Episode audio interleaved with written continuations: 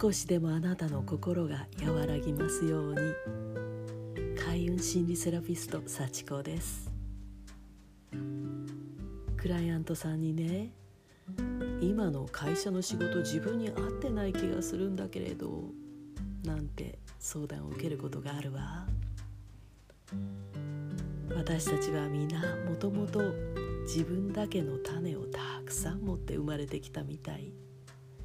全員漏れなくよ。もちろんあなたもね。一人一人自分だけの花が咲く種。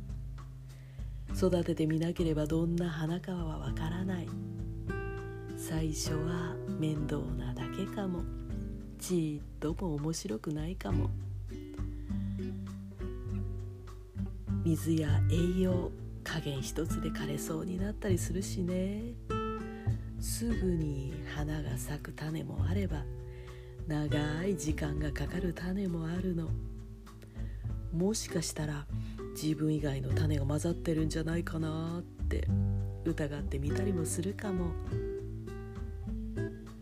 手間暇かけた時にしか育たない心があるのをあなたご存知？例えば愛着。あなたが今の仕事から得たいそればかり考えているとしたら大切なものを見落とすかもよ。水や栄養を与えてあなたのものとして育てていますか？